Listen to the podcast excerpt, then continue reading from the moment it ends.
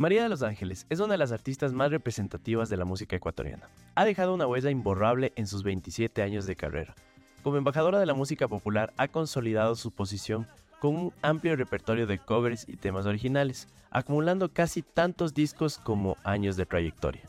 Originaria de Quito, dio sus primeros pasos en el mundo de la música a los 9 años.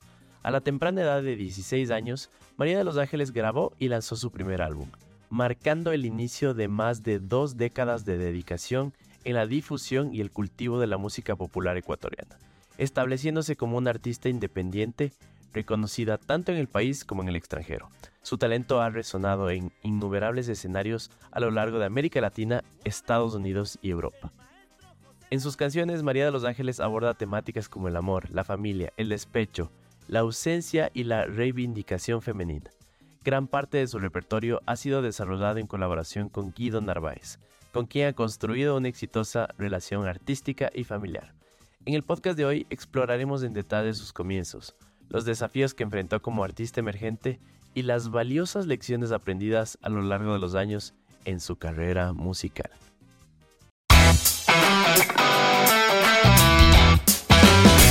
Hola, hola, ¿cómo están? Bienvenidos a un nuevo episodio de Morphy Podcast, como siempre, y esta vez con una invitada especial, acá Dani y Charlie. Charlie, ¿quieres hablarme algo más de nuestra invitada? Porque yo me declaro un fan. Mi familia el día de hoy no me podía creer. No. Me decía, no, no, no, mentira. Y estábamos coordinando la entrevista, pero todavía no sabíamos si iba. Entonces decía, verán, lo más probable es que sí, pero les debo un saludo. Entonces, después les vamos a pedir un saludo a nuestra gran invitada. Eh, probablemente una de las artistas más populares en el país más lindo de este planeta. Una de las personas que nos anima siempre. En todas las fiestas buenas tiene que haber música de esta gran invitada. María de los Ángeles, muchas gracias por darse una cita con nosotros el día de hoy. Qué gusto chicos, un saludo cordial, cariñoso para toda la gente que siempre mira su programa, de verdad, feliz, contenta de poder acompañarles y aquí pues lista para responder o comentarles o de pronto pues contarles todo lo que ha sido estos casi ya 26 años de hacer música. 26 años, amigo. O sea, cuando María de los Ángeles estaba empezando su carrera musical, yo tal vez estaba comiéndome tierra en el jardín. Yo, yo creo, yo creo que sí también estaba. Sí, no, no sé, yo no era muy fan de la tierra, pero tal vez sí. Pero, pero entiendo que la, la, historia de María de los Ángeles, digamos que es la historia profesional, porque antes María de los Ángeles participaba mucho en concursos. Claro, sin tomar en cuenta los tres años prácticamente que eh, anduve participando en festivales para aficionados a la música, ¿no? En concursos de música nacional. Eh, en muchas ciudades, bueno, generalmente más cerca de por acá de Quito, pero ya como tres años anduvimos así participando en ese tipo de eventos también. Y por ahí, para la gente que aún no conoce, porque tenemos nuevas audiencias también, para la gente que no conoce a María de los Ángeles, ¿quién es María de los Ángeles? A ver, María de los Ángeles es una persona primero común, normal, común y silvestre, como se suele decir. Eh, soy esposa, soy madre, soy ama de casa, soy mujer, soy emprendedora, eh, soy una persona que mm, ama la música. Tuve la, bendición, diría yo, la oportunidad de, ser apoyada por mis padres desde muy pequeña. Eh, mi papi me descubrió en la música y pues algún momento le dije yo que quería hacer música, que me encantaba, digamos, la música ecuatoriana, ¿no? Cantar. Me dijo que eso no era un chiste, que si eso me gustaba, que yo tenía que estudiar, tenía que prepararme. Entonces, yo que era la interesada en, seguir el mundo de la música, pues en algún momento me llevó a dar los exámenes del Conservatorio Nacional de Música y fui con mi hermano pero yo era la interesada, no, pero no salí aprobada. no me aprobaron y salió aprobado mi hermano. Pero al siguiente año ya con un poquito más de, digamos, de ganas, de, ya fuera de miedo y todo lo demás, pues di los exámenes, aprobé. Eh, prácticamente desde los nueve años eh, estudié en el Conservatorio Nacional de Música eh, hasta que tuve 18. Entonces, antes del conservatorio era como un colegio, ¿no? Habían muchas materias, habían materias de mañana, de tarde, noche, o sea, eh, eh, el, estudiar en el conservatorio era una profesión muy aparte. Entonces, pero igual le, le dábamos ahí de mañana, iba a la escuela primero, luego al conservatorio y, de tarde hacer los deberes. Y luego ir al colegio, conservatorio, universidad, conservatorio y por ahí ya terminé. María de los Ángeles, o sea, desde el inicio hubo apoyo en la familia, ¿no? Gracias a Dios, sí. Sien- siento que incluso en el 2023 que estamos grabando este podcast, es algo que muchos, eh, muchas familias no lo entienden, ¿no? Siento que le siguen viendo la música con este estigma de que no es una carrera profesional, que de qué vas a vivir, como que ven por ahí una, un estilo de vida medio bohemio, ¿no? Y, y no tan eh, rentable hasta cierto punto. Pero nos acaba de decir usted, es madre, esposa, es ama de casa, emprendedora, lo es todo y también es una excelente artista, ¿no? Bueno, al inicio mi mami no, no le gustaba, justamente por esas razones que tú mencionas. Eh, mi mami tenía como, como temor, como miedo de que eh, de pronto por ahí me pierda en el camino. Eh, este mundo, decía ella, eh, es lleno de, de, de- trago, de, de bailes, de farras. Entonces, como que no le gustaba a ella. Pero a mi papá sí. Entonces, escondidos nos íbamos a los concursos, escondidos de mi mami. Pero ya cuando llegábamos a la madrugada, ha marcado los trofeos, eh, los diplomas y todas las medallas. Entonces, ahí poquito a poquito mi mamita en paz descanse fue ya como convenciéndose, ¿no? Dijo, no, parece que sí, sí le gusta de a de veras. Pero, como tú dices, también eh, en ese momento eh, mi papi nos, nos exigía que estudiemos tanto el colegio como el conservatorio. Eh, él él no, no decía que de la música se podía vivir, nunca, pero era algo que le gustaba y nos inculcó a nosotros y decía, pero si te gusta tienes que prepararte, o sea, no puede ser así nomás. Entonces, eh, eh, seguimos las dos cosas, ¿no? Tanto el- luego la universidad y todo, pero sinceramente hasta ahora muchas personas dicen que de la música no se puede vivir, no se puede vivir. La música es una carrera mm, de mucha resistencia, porque eh, aquí es facilito desanimarse. Haces una grabación, la promocionas, vas a las radios o ahora que es más fácil a través de lo que son eh, redes sociales, plataformas digitales y no pasa nada. Haces una gran inversión y no pasa nada. Se decepciona la gente. Se queda con un tema, máximo graba dos y dice, no, esto no es para, esto no es para mí, no, y ahí queda. Entonces, eh, realmente lo que yo he aprendido en estos 26 años de hacer música es que uno tiene que soñar mucho primero, soñar, tiene que soñar las cosas y luego tiene que trabajar. Mira, en estos 26 años yo, no, yo nunca fui así como soy ahora. Claro, lógicamente cuando uno empieza eh, con temores, con miedo, tenía, cuando empecé a cantar tenía 12 años, ya estaba en un escenario y me daba miedo la gente, yo no podía ni hablar, se me, se me lava la sangre. O sea, pero son cosas que trabajándolas, que poco a poco, con la experiencia, con cada escenario, con el tiempo, va aprendiendo. Entonces, eso es lo que ahora, lastimosamente, muchas personas que incursionan en la música, como te digo, hacen uno o dos temas y porque hay redes sociales ya eh, empiezan a moverse y todo, o pasa lo contrario, que no pasa nada, ni una llamada, ni un contrato, y se desaniman. Entonces, es una, car una carrera de, de, mucha resistencia. Y más que todo, también eh, creo yo que el mantenerse es otra cosa. Es otra cosa muy complicada, muy compleja, porque digo yo que siempre hay que estar intentando, porque no es que saca una canción y pegó, y saca otra y pega. Es, es difícil, ¿no? Es difícil. Si yo supiera lo que esta canción que voy a grabar va a pegar, yo cada mes estuviera grabando. claro, pero claro. es complicado, es complicado, porque de pronto lo que me gusta a mí no te gusta a ti o no le gusta a toda la gente. Entonces, eh, no es fácil, pero es muy bonita. Yo creo que le he entregado alma, vida y corazón a mi profesión. Me ha dado la, la bendición, la oportunidad de, primero, hacer amigos por muchos lados, estrechar la mano de mucha gente, eh, conocer, conocer lugares que de pronto difícilmente con otra profesión tú lo puedes hacer. Claro. He podido visitar otros países, a mis hermanos ecuatorianos que residen. ¿Y yo qué voy a pensar irme a cantar en, en Suecia, en Estocolmo, en Holanda? Pero se dieron esas oportunidades y, y, para mí eso es lo más bonito. Creo que esa es la recompensa más grande que uno tiene porque imagínate, haces lo que te gusta, conoces lugares que, que de pronto ni, ni, soñabas y encima te pagan, ¿no? Entonces es, es, algo maravilloso cuando uno ha logrado consolidar una carrera.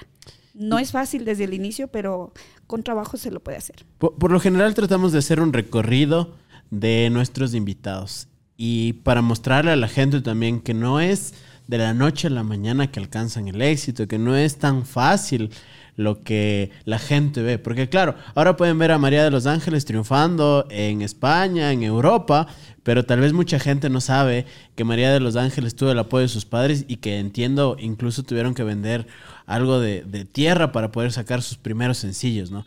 ¿Qué es lo que aconseja por ahí desde el punto de vista ahora a los padres? Cuando quieren tratar de apoyar a sus hijos, porque entiendo que esa decisión para su familia fue determinante también, ¿no? Porque tal vez si no tomaban esa decisión, no estaríamos hoy aquí. Eh, yo, digo que ya las cosas son de Dios. Mira, bien lo dices tú, de pronto no tomaban la decisión de vender ese pedacito de terreno, de pronto mi mami no quería, porque como te digo al inicio no le gustaba, no quería nada de, esta, de esto, del mundo de la música, pero me apoyaron, o sea, es, increíble. Yo, yo también digo, no sé qué hubiera pasado. Además que yo no, no es que al inicio, no, no es que yo decía, no, yo quiero cantar y quiero ser famosa y quiero, no, no quiero nada. Yo, yo lo único que quería, te juro, cuando grabé mi primer disco, era escucharme en la radio. Ese, ese, era, ese era mi sueño. O sea, yo no quería más. Yo no pensaba seguir grabando discos. O sea, yo para mí, el hecho de que mi papito y mi mami hicieron el sacrificio de, vender su tierrita y de mm, destinar parte de ese, de ese dinero a hacer mi sueño realidad, para mí era, era, era todo. Para mí era lo máximo. Yo me sentía la mujer más realizada del mundo. Yo no quería más, no quería más. Pero como digo, ya creo que el destino de cada uno está escrito por Dios y cuando grabé mi primer disco ya eh, tenía 15 años, ¿no? Yo había tenido ya tres años de estar participando. ¿Y por qué grabé el disco? Porque ya participaba. Tres años. Creo que me daba la vuelta ya dos veces los concursos por donde ya conocía. Y ya no me dejaban. Entonces me decían, no, no, ya ella ya participó, ya ganó. ya no. Entonces, ya no. Y yo, y yo siempre fui muy delgadita, muy pequeña y, delgadita. Y decía, no, esa flaquita ya ganó, ya no, ya no le deje participar. Entonces mi papi decía, ¿y ahora qué hacemos? Entonces por ahí empezó la idea. Y mi papi siempre ha sido una persona muy, muy emprendedora, muy... Él si le dicen no, pues busca por dónde que le digan sí. O sea, él es así, siempre ha sido así. Entonces Mm, cuando ya no nos dejaron participar, dijo, ¿y ahora qué hacemos? Por ahí empezó a hablar con algún amigo, locutor que había tenido, en Radio Cristal de Quito, me acuerdo, en RCQ, en ese entonces una radio muy, muy popular acá en, la ciudad. Y por ahí habían dicho que, que, no, pues si ya no le dejan participar, tiene que grabar para que se haga profesional. Porque antes eh, una grabación era, era ya profesional. Entonces, no importa si estudiaste, no estudiaste, la música, nada. Tenías un disco y eras profesional. Claro, una consulta. y Yo me declaro como eh, fanático de los medios antiguos de, reproducción, ¿no? Hay una, una mega tendencia a nivel mundial de volver a los vinilos, por ejemplo. Ya, y sé que eh, Puede ser que su primer disco fue grabado en un vinil, ¿no es claro, cierto? Claro, yo grabé tres discos sencillos de 45 revoluciones por minuto, de los pequeñitos. Los pequeños que giraban más rápido, ¿no? Exacto, exacto, más rápido. Y también grabé un LP, logré grabar un LP. Apenas terminé de grabar el LP, ya salieron los CDs. Ya ahí se quedó como atrás lo que son los, discos de 45.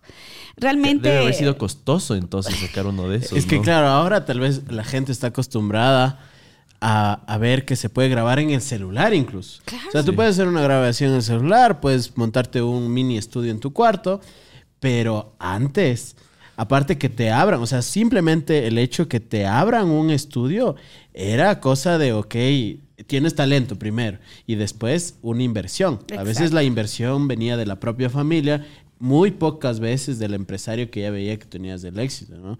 Pero no sé si, si, recuerda ahí esa, esa primera grabación, cómo fue ese, ese primer disco pequeño, ¿no? Bueno, eso te decía, yo cuando, cuando mi papi me dijo que, que eh, íbamos a grabar, yo no me lo podía creer, decía, ¿cómo? ¿Cómo? Y, voy a escucharme en la radio. Yo decía, no, yo era la mujer más feliz del mundo, pero yo en ese entonces no tenía conciencia de los costos ni nada de eso, pero sí que era costoso. Para que hayan vendido un pedacito de terreno y hayan hecho mi grabación, me di el lujo, digo yo, me di el lujo de grabar con el maestro Naldo Campos y su conjunto. Era el, lo top de la música nacional en ese entonces. Eh, se tocaba ir a Guayaquil. Yo grabé en, en, los estudios de Fediscos en Guayaquil. Wow, claro. Entonces, antes eran las cintas análogas, o sea, todo antiguo, ¿no? Como era.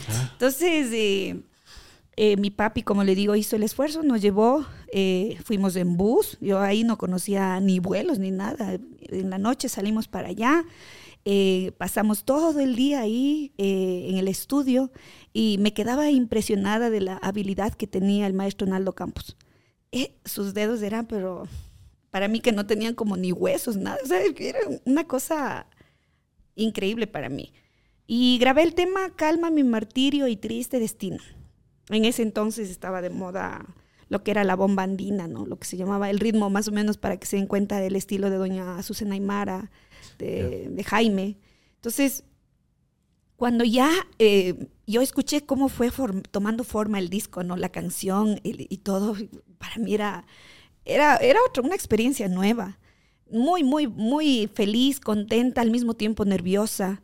Porque todo el día pasé yo ahí, el, donde ponían la voz, yo pasé ahí acostada y veía hasta que me digan ya venga a cantar, ¿no? Entonces, cuando ya eran como las 4 de la tarde, el maestro Naldo, Naldo Campos me dice, ya, dice, está lista la pista, hay que poner la voz. Y entramos unos nervios, pero no, no, no, no sabía qué hacer. Definitivamente. tenía? Eh, tenía 15. Claro, imagínate. y aparte que antes no era como ahora que puedes estar horas de horas, sigues pagando como la hora del estudio, pero como se requería más tiempo, tenías que ya estar entrenada y, o sea... Exacto. O sea... Al, son. Ahí era... No puedes fallar. Ahí era, exacto. O sea, vas a grabar... Bueno, sí había la posibilidad de, de, repetir de, y todo, pero no de cortar. O sea, si te equivocabas, repetías todo. Exacto. Ya, o sea, eso no había más.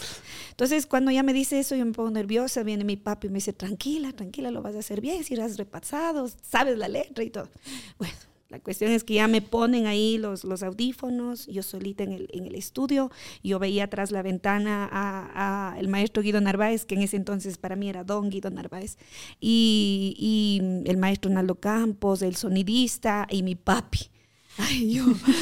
y, ya les voy a contar cómo era mi papi. Yo temblaba más por mi papi, les juro, porque era bien bravo. Entonces, eh, cuando ya me hoy escucho la pista y yo dije, nada, tiene que salirme bien, no voy a repetir. Y voy y canto y canto y canto y se acabó la canción. Cuando no me dijeron nada. Yo dije, chuta, no les gustó, no me dijeron nada, me van a hacer repetir otra vez. Ya. Cuando me llama el maestro Naldo y me dice, excelente. Es la primera artista que graba conmigo y que graba sin equivocarse ni desafinarse ni una sola vez. Queda, está perfecto. Dios mío, o sea, no, no me, no me lo podía creer. Yo era una experiencia, como te digo, antes grabar un disco era una experiencia top, o sea, era algo... Había tanto en, juego, ¿no? Era... Tanto. Una inversión, el tiempo, el trabajo, las canciones que costaban también, o sea, todo, porque desde que empecé mi carrera, gracias a Dios, yo, mi papi siempre me decía, y eso me acuerdo siempre, usted si va a empezar en la música no se va a arrimar a nadie, usted tiene que hacer su camino. Y empezamos con temas inéditos como hasta ahora nos hemos mantenido, gracias a Dios. Mi momento de ay, no. Qué mal, champ. Estoy helado. Uy, se cayó, no sé. Ahí está. Eh, esto es eh, esto, improvisado. No Esto no ha pasado nunca, pero me dijo, ¿cuántas veces puede estar al lado de María de los Ángeles? Yo quería, yo quería declarar que soy súper fan. Estos son los artistas que valen la pena. Yo, yo antes antes te quería dar un abrazo, ya va a haber oportunidad para mí, es una oportunidad para ustedes, muchachos, pero yo no me podía ir sin el abrazo. Tan lindo. Qué lindo. ¡Viva María de los Ángeles, mi chavo! viva! nosotros cuando... Hubo un momento antes de la grabación que decíamos...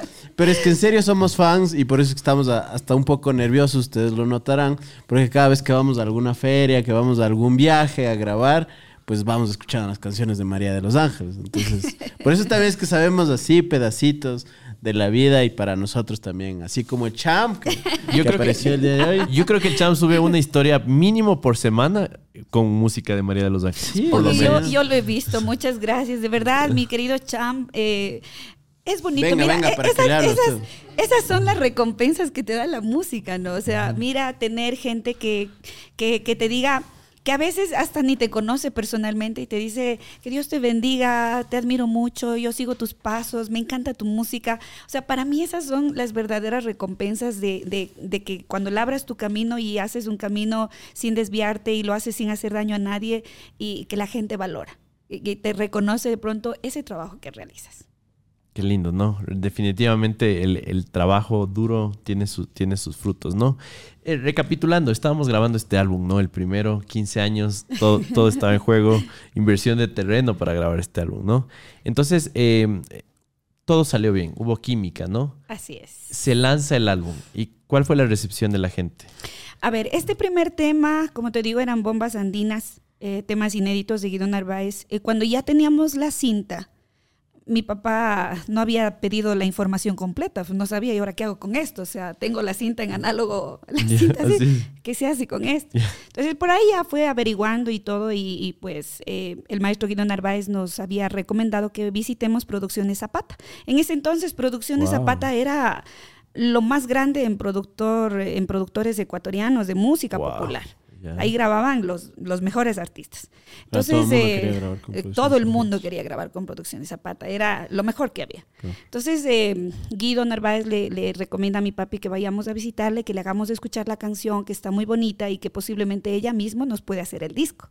Entonces, así mismo, fue mi papi, fuimos con mi papi, me conoció, eh, le gustó la canción, dijo, no hay problema, yo le prenso el disco, así se decía, no, yo prenso el disco, pero le voy a poner mi sello, dijo ella, porque mi sello tiene peso y con eso nos reciben en todas las radios. No era lo mismo que alguien que no era ni reconocido ni nada, grabe y ponga un sello, qué sé yo, cualquier sello y, y salga al mercado. Entonces tuvimos el respaldo de Producciones Zapata, sacó el disco y ahí empezó un poco como, a- empecé yo un poco como a recorrer, digamos, medios de comunicación, hacíamos gira para Riobamba, para Cuenca, ah, empezamos a hacer en este giras. podcast, todos los caminos conducen a Riobamba. Por una cosa. Riobamba era una de las mejores plazas, pues tremendos eventos que se hacían por allá. Que se hacían verbenas y todo. Pues. Claro, era, era claro, increíble. claro que sí. Entonces, nada, empezamos así, pero sinceramente, como yo estaba todavía en el colegio, eh, a veces se molestaba doña Lola porque no es que podía irme, ya me voy dos, tres días y yo falto al colegio, o sea, eso no podía.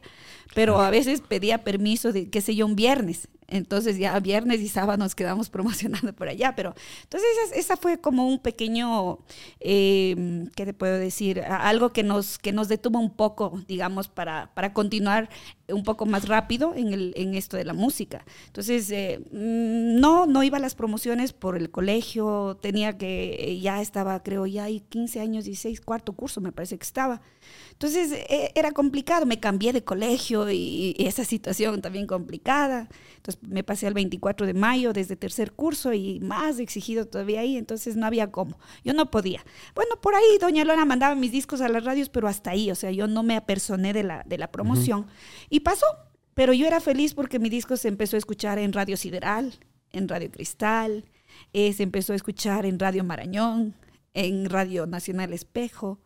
Y ahí no habían radios de FM, pues ahí las FM, nada que sonaban nuestra música. Ahí nadie, nadie sonaba en FM la música popular. Entonces, pero era yo feliz, contenta con que suenen esas cuatro radios de aquí de Quito. Y empezó a sonar en La Voz de Riobamba y, y en otras provincias, ¿ya? Eh, pero como te digo, eh, como que descuidé un poco, me concentré en los estudios y cuando un año después, doña Lola eh, me dice, está de hacer otro disquito, pues, o sea, está de hacer otra cosa, ¿no? O sea, ya con uno no se va a quedar. Gracias a Dios, ella el disco lo vendió. O sea, porque nosotros no, no recibimos réditos, nada de eso. O sea, nosotros éramos feliz con- felices con que ya salió el disco. Pero ella era la que vendía y en ese entonces se vendía la música. La gente consumía muchísima música. Claro. Entonces ella vendió, eh, la gente me fue conociendo un poquito, poquito ahí. Eh, vino un segundo sencillo que justamente lo grabo porque pierdo a mi abuelito materno. Mi abuelito fallece y, y justamente el maestro Guido Narváez, quien fue el autor y compositor de mis primeros temas, pierde a su hermana de 20 años. Consumida por el cáncer, ella fallece en los brazos de él. y escribe la canción Camino al Cielo, un pasillo. Pasillo que me llegó a mí también por el momento que yo estaba pasando. A Doña Lola le encantó, dijo, esto tiene que grabar. Grabé un bolero que se llama Falso Amor también. Otro sencillo de 45 minutos, me acuerdo, era del centro, era Plomito, con letras azules. Muy bonito el, disco. Y empecé nuevamente, en, en, las épocas que podía, en las vacaciones que tenía, a moverle, a moverle, a moverle. Gustó mucho el tema Tal es así que, es un tema que yo no lo puedo dejar de cantar hasta ahora. Han pasado 23 años de haber sido grabada esa canción y yo lo sigo cantando. Porque es una canción que tiene mucho mensaje, tiene mucho sentimiento, mucho dolor.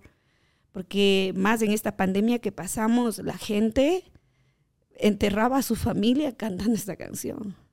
Entonces... Eh, tal vez un verso, alguna frase que, que le mueva un más. Un pedacito, dice, te fuiste y muy triste fue tu despedida. Dijiste escuchar un canto que te llamaba. Cerraste tus lindos ojos, tu voz se escuchó cansada. Sabías que allá en el cielo desde hace tiempo ya te esperaba. Entonces, una letra muy, muy, muy triste, ¿no? Muy dolida. Y hoy que, que perdí a mi mami me, me llega más todavía. Pero bueno, así es la vida. Mi segundo sencillo eh, lo empecé a mover un poquito, un poquito, un poquito. Pero ya para ese disco eh, yo ya andaba por ahí en algunos eventos solidarios, venga, cante, promociones, venga para que le conozcan, dése a conocer. Y, yo decía, ¿ya cuándo me van a llamar para un contrato? O sea, que me digan cuánto me cobran. O sea, o sea, antes, antes digamos que era ad honorem, pues, o sea, como venga y, y presentes. Exacto. Porque, claro, mil disculpas, yo tenía la idea de que ya en todos estos primeros contratos ya le decían como tenga a María de los Ángeles. No, no, no, no, no. Nunca. Y, mil disculpas, siempre fue como María de los Ángeles. Ese es mi nombre de pila. Entonces, pero nunca hubo como. Sí, María de los Ángeles Tituaña. Me decían completo antes. Sino que doña Lola Zapata dijo, muy largo, quítese el apellido. Solo María de los Ángeles. Entonces, era como lo, como veía siempre lo comercial, ¿no? Claro, claro. Decían, no, no, María de los Ángeles Tituaña. No, no, no. María de los Ángeles, punto, nada más. Entonces ya me quedé con María de los Ángeles. Entonces, em, muy, muy duro, ¿no? Muy difícil porque eh, ya, ya yo seguí estudiando hasta los 18 años, 19 años, ya estuve en, la universidad y ahí es cuando metí las cuatro. me quedé embarazada de mi hija. Melanie está con nosotros, a quien le agradecemos el día de hoy que María de los Ángeles está acá y alzó la mano. Alzó, y, se, rió. aquí estamos, aquí estamos. Mira, yo creo que es el hecho de cómo te, cómo te crían en la casa, cómo te, te desenvuelves en la casa. Y mi padre era, eso les quería contar, mi papi era una persona muy trabajadora, eso sí, de agradecerle toda la vida, me saco el sombrero porque a él nunca le dio pena trabajar de lo que sea para que nunca nos falte nada a sus cuatro hijos. Em, era albañil, carpintero, guardia de seguridad, mm, soldador, cerrajero, plomero, todo. Era todo mi papi, hacía de todo. Entonces, em, como te decía, pero lo malo de él era que, hablo de muchos años atrás, cuando yo recién empezaba, él eh, le gustaba mucho la bebida. Entonces, y eso es lo que a mi mami no le gustaba, te digo, porque cuando yo me iba a los concursos, él terminaba mal, pues. Y cuando ya terminaba mal y en algún concurso, me decía, harás así, harás... y yo a veces me olvidaba, pues tenía, ¿qué? 12, 13 años. Claro. A veces me olvidaba, y los nervios, o, o ya 3 de la mañana para la, rueda final, para ver quién gana. Ya me daba sueño, yo 12 años ya dije, déjenme dormir, déjenme descansar, no sé qué les sabría decir, pero ya no aguantaba. Entonces, cuando no le hacía caso o me olvidaba de hacer algo que me decía, eso fue lo malo, te digo. Yo me bajaba de cantar bajaba las gradas y en delante de la gente a él no le importa. Me cogía y me zarandeaba de las orejas. Pero así. qué vergüenza. Y yo de la vergüenza solo me agachaba y me iba y lloraba por allá y lloraba por allá. Y cuando pasaba eso era porque ganaba un segundo lugar. Eh, o, igual ganaba el primero, pero no hacía lo que él me decía.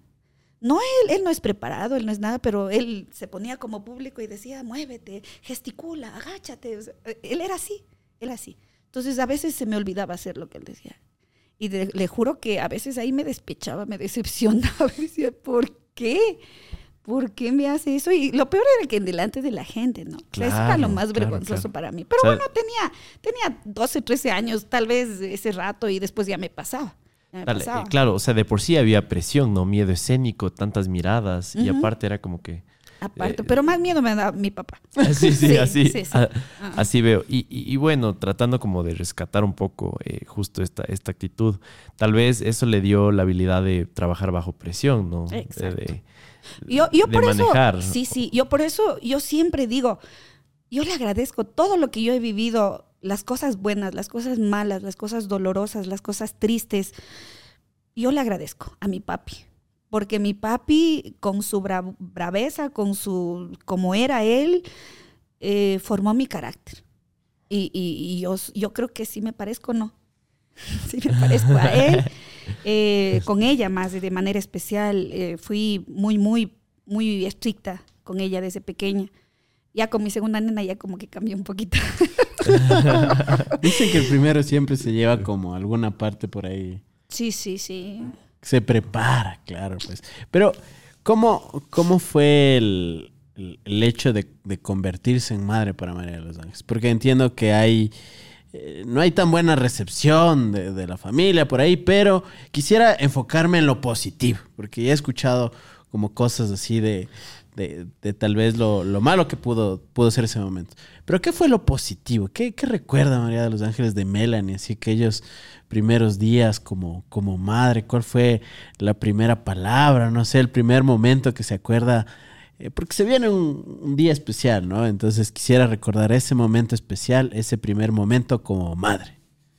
A ver, luego de tantas cosas, porque de pronto si han visto una película casera que yo hice sobre mi vida, después de tantos sufrimientos y tantos dolores, créame que para mí, tenerle a mi hija completita, que tenga todos sus deditos, sus orejitas, su, su cuerpecito completo, para mí era una bendición. Ese fue el regalo más lindo que Dios me pudo haber dado porque créeme que los últimos meses de embarazo yo era mucha incertidumbre por tantas cosas que yo tuve que pasar. Entonces yo le decía a Dios, le decía, Diosito, es tu hija no le abandones, no quiero más sufrimientos, yo sé que ella va a ser una bendición para mí. Y entre mí yo siempre decía no. Dicen que los hijos vienen con el, los niños vienen con el pancito debajo del brazo. Yo decía, no quiero un pan, quiero una palanqueta, Señor Jesús, por favor, una palanqueta grande. Y, y, no, recuerdo, primer día, primer, el día que di a luz ahí, verla completa, para mí eso fue ya, un alivio, lo más lindo. Bueno, se parecía al papá, eso nomás me dio. eso nomás decía más del esfuerzo, yo todo, papá. Pero nació sanita, yo contenta. Y, te digo, tenía una boquita demasiado pequeña. Yo no sé, ah, chiquita, que me daba. Yo quería darle de lactar, no. Y no podía. No podía porque una cosa tan pequeñita. Y yo como estaba sola, no tenía a mi mami ese momento, yo me ponía a llorar con ella. Me ponía claro, a llorar, es que no tenía cómo validarlo. o sea, que, estaba bien. Que estaba mal, que estaba haciendo. Yo lloraba con ella, igualito lloraba. Pero bueno, a los tres días ya eh, hablé con mi hermano, mi hermano me ayudó, eh, volví a la casa, mi mami fue la mejor abuela del mundo para mí la mejor madre del mundo. Hola chicos, les cuento que me acaba de llegar un mensaje del Dani agradeciéndome porque, bueno, primero, antes que nada, han escuchado hablar de de una? De una básicamente es una aplicación para cobros y pagos. Esta te permite transferir dinero solo con un código QR o con el teléfono de la persona que quieres enviar o recibir este dinero. Y lo más chévere es que esta transacción no tiene ningún costo adicional. Regresando a mi historia, les cuento que el Dani me envió el código de referidos de de una. Y con ese código pude descargarme de una y ya hice mi primera compra, que es justo un cable que nos hacía falta para el podcast. Ahora, lo más bacán es que el momento en que utilicé la aplicación me gané 3 dólares y también el Dani, porque yo utilicé un código que él me refirió. Y el Dani ahora o cualquiera de ustedes pueden ganar hasta 999 dólares. Es decir, puedes referir a 333 personas. Solo con que se descarguen una aplicación que estoy seguro que la van a utilizar para todo. Así que chicos, ¿qué esperan para descargarse la app de una? Les dejamos un enlace en la descripción. Y no se olviden de cuando estén con la aplicación, ustedes también difundan esta app y pueden ganar estos 999 dólares que a nadie le viene mal. Les dejo para que continúen con este increíble podcast. Y, que, y que qué gusto que, la recuerde con tanto cariño, porque en serio la escucho y, y cómo, cómo, cómo se quiebra un poquito su voz, demuestra lo buena madre que fue y todo el cariño que le entregó. Entonces, más bien gracias por regalarnos este momento. Hizo un, hizo, un trabajo increíble, créeme. Em, yo recuerdo que como no cogía el, el pecho mi hija, el día que regresé a la casa, mi mami me dijo, así ah, tienes que hacer. Me, sentó, ella le, como que le abrió con los deditos la boquita y le hizo agarrar. Y llegó a la casa y ahí agarró el seno. Yo de ella recuerdo eso y yo digo, por eso mi hija también era tan apegada con mi mami. Era, era todo para nosotros, mi mami. Y, y desde ahí, a luchar, a luchar, a seguir adelante. Eh, uno comete muchos errores en la vida y, a veces yo le digo a, mi hija, ahora que ya tengo dos hijas y grandes, yo les digo, los papás hablamos por experiencia. Haz caso, no hagas esto, no hagas el otro, por favor cuídate, haz esto, trata de aprovechar el tiempo, no desperdicies tu, tu juventud, eh, trabaja, ahorra, o sea, todo lo bueno que se, que se les puede decir cuando ya somos conscientes, ¿no? Porque cuando uno es jovencito, no tiene conciencia de las cosas, no sabe distinguir las cosas. cometemos muchos errores, pero esos mismos errores, en mi caso, han hecho que yo sea más fuerte. Soy sensible, sí, muy sensible. Que me lloro, me lloro porque tengo sentimientos, pero ahí está mi hija. Yo soy una, una, una persona que la lucho todos los días. Yo no me quedo no me quedo quieta. si tengo que trabajar, y yo siempre lo he dicho, esta cuestión de la pandemia nos, hizo pensar muchas cosas, eh, cambiar la mentalidad también. Y, y, y, digo yo, papito Dios, el hecho de que yo hago música y voy a los eventos, hago lo que me gusta y me pagan, y, gracias a Dios con eso he podido sostener a mi familia. ¿Qué pasaría si algún rato no tengo esto? Entonces yo tengo que ver, digo, más allá y tengo que hacer como mi papi siete oficios, aunque hayan 20 necesidades, pero siete oficios, y no hay acá y de acá y de acá y de acá. Y, y eso es lo que me enseñó mis padres, a trabajar. Siempre por el lado derecho, sin hacer daño a nadie. Y, y creo que no, no, quería spoilearle mucho a la gente, porque hay una producción audiovisual completita que la puede disfrutar también la gente y pueden enterarse un poco más de, de todo esto y no quiero spoilearles mucho, más bien para que puedan ir a ver, está en el internet y pueden conocer poco más la historia. Pero sí, con lo que sí me quería quedar es con este, con esta tenacidad, con esta lucha de María de los Ángeles, ¿no? No es, digamos, una eh, estrella que ya nació así como ya con todas las luces, sino más bien que tuvo que luchar y creo que eso todos los que admiramos su carrera pues lo tenemos. Yo quería en, esto de los, de, los siete oficios, hay, hay, mucha gente joven que nos ve también en este espacio.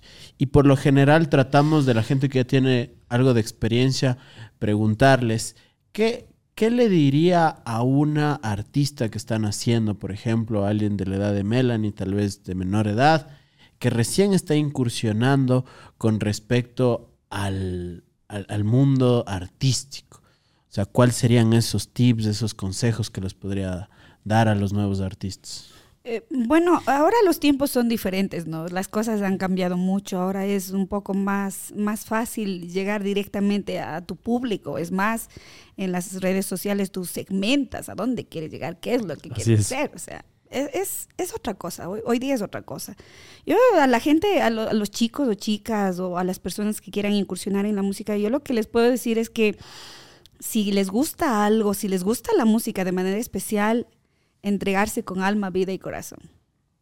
Hacerlo con amor, con dedicación y aprovechar las herramientas que se tienen ahora, porque es, un poco más fácil de esta, de esta forma. Antes nosotros teníamos que ir de radio en radio golpeando las puertas y en unas nos abrían, en otras no nos abrían. Como digo, antes solo sonábamos en AM, luego ya se puso de moda las FMs, ahora ya en todo el mundo, en plataformas incluso. Entonces hay que trabajar mucho y es importante prepararse también. Yo creo que eso es parte fundamental, prepararse. Justo eso le quería consultar. Eh, ¿cuál, ¿Cuál es su opinión acerca del talento como crudo? Eh, sobre tener este don, digamos, con la voz, ¿ya? Uno tiene la voz. ¿Cree que es, eh, está relacionada con el éxito o tal vez hay otra variable, otra cosa que es más importante que tener una buena voz al momento de uno tratar de ser cantante? Mm, a ver, la, digamos que la materia prima es la voz, pero siempre es importante ir eh, mejorando, aprendiendo, porque imagínate, yo no acabo de aprender, yo voy 26 años cantando, yo tomé clases de, canto, hice conjunto coral en el municipio, en el Consejo Provincial, pero sigo aprendiendo. Es que eh, nuestro, nuestra voz, nuestras cuerdas vocales son un instrumento increíble. O sea, de verdad, yo recién, yo tuve un problema hace un año y medio atrás. a mí me operaron la cuerda vocal izquierda, pero eh, yo creo que fue algo como de mucha presión, mucho trabajo, mucho... Eh, quería mantener los mismos registros de cuando empecé. Entonces, no, mm. eso fue lo malo mío. por ahí ya me ah, salió un, pequeño nódulo, pero bueno, gracias a Dios, tema que vamos superando de a poquito, no ha sido fácil tampoco. Entonces, por eso yo, ¿qué les puedo decir ahora? Que yo, luego de esta cirugía que tuve también, he aprendido más. Yo ahora canto de manera diferente. Me canso menos, eh, eh, termino mejor, mi voz está como más nítida, más, más clara porque he aprendido otras técnicas también. O sea, no se deja de aprender. Es importante, si tú tienes la voz, tienes la materia prima, se puede decir, es importante prepararse. Ahora que hay cursos gratis en YouTube, hay videos, hay, todo. O sea, el que ahora canta y canta por cantar y se queda ronco, o, así, ya es porque, porque quiere o no se preparó, pues. O sea, y digo, ahora es más fácil, ahora es más fácil eh, aprender, ahora es más fácil mejorar. Y si tiene, como digo, el talento, pulirlo, pulirlo cada día, mejorar, hacer cosas nuevas. Y es importante también, creo yo, en, esta carrera, em, que busquemos nuestro propio camino, busquemos nuestro propio sonido, nuestro propio registro, que busquemos temas inéditos. Es importante también porque creo que me llevo de la mano toda la vida lo que mi papi decía, usted no se arrime a nadie, usted haga su camino sola, porque usted puede. Entonces, para eso se preparó, para eso estudió, me decía siempre mi papi bien, bien estricto. Entonces, lo mismo les puedo decir a la gente. Ahora, quien quiera arrancar en la música lo puede hacer. Y, no porque no haya estudiado o tenga una voz de, manera empírica le sale súper bien, no quiere decir que es malo. Nada, hay súper buenos cantantes que de pronto no han estudiado nunca. Y es un don también, ¿no? que Dios les ha dado. Pero siempre es importante. Eh, conocer un poquito más del instrumento que Dios nos ha dado, mejorar en algunos sentidos y, y seguirse preparando. Yo en mi caso les digo, yo sigo aprendiendo, yo sigo aprendiendo, sigo tratando de mejorar y muy pronto van a escuchar muchas cositas nuevas por ahí en la voz de María de los Ángeles. Uy, bien, chévere. Eh, ¿Y cuál, cuál, es su opinión sobre el, el autotune? ¿Que está a favor, en contra, un poquito, nada? no, o sea, Mira, yo, yo no me voy, no, no, no soy fan mucho del autotune como le llaman, ¿no? Pero creo que eso se, se, usa más en reggaetón, en esas cosas que le ponen tantos sonidos. Em, pues si a alguien le gusta y si se siente mejor así, pues que lo haga, ¿no? O sea, para mí está, está bien. Pero claro, cuando ya te toca en vivo eh, y de pronto no tienes autotune es otra cosa y la gente se da cuenta, ¿no? Se da cuenta, la gente eh, sabe, la gente sabe, porque ahí por ahí dicen, a ver, cántate una capela y, de pronto no le sale, entonces ahí empiezan. Así como las redes te favorecen, ahí te pueden eh, acabar también. Entonces, em, nada, pues hay que, hay que seguirse preparando y, si quieres usar autotune, usa y si no quieres, no uses. Y si te sientes capaz de hacerlo a capela, hazlo. Yo, yo, yo respeto a todo mundo, el, trabajo de todo mundo. A mí me parece lindo porque todos tenemos derecho a, trabajar y hacer lo que nos gusta. Qué, qué, qué bueno también. Porque claro, ahí, ahí está, hay como dos momentos para mí. Cuando cuando puedo deleitarme de una voz así como a capela. Ahora yo, le había pedido como dos versos, pero cantar fue como escuchar en el Spotify, así un poco sí, y, mejor. mejor Pasó lo mismo con Marqués, así que son voces que a uno se le hace familiar, que está escuchando en el carro y todo, pero cuando ya las tienes en vivo y tan cerca, como es muy lindo, como es muy lindo ¿ya? Y por otro lado, claro, está la gente que que también, como usted dice, no hay, no, hay, no hay crítica, más bien es como un mundo diferente, gente que utiliza la tecnología, que creo que está para, para utilizarse, ¿no? Yo solo quería irme dos pasitos atrás para después irnos y hablar del, del tema de las últimas giras y tal vez los nuevos proyectos que se vienen. Porque nos decía María de los Ángeles que hacía los conciertos para que la gente lo conozca. Pero ¿cuál fue ese primer concierto que le pagaron a María de los Ángeles? Claro, porque hasta ahorita es solo inversión, inversión, tiempo, plata, persona, pero no hay Reddit. Yo, yo creo que un contrato así, que me hayan llamado y me hayan dicho, vea cuánto me cobra para ir para acá, eh, habrá sido ya cuando, cuando estaba embarazada, tal vez ahí ya, o sea, ya tenía 19 años. O sea, sí vino la palanqueta. Claro, ahí vino la palanqueta, de verdad, de verdad. Yo le juro, hubo momentos, yo, verás, para ese entonces, cuando ya eh, tenía 19 años, casi 20, eh, yo ya había grabado cinco CDs. Cinco. Wow.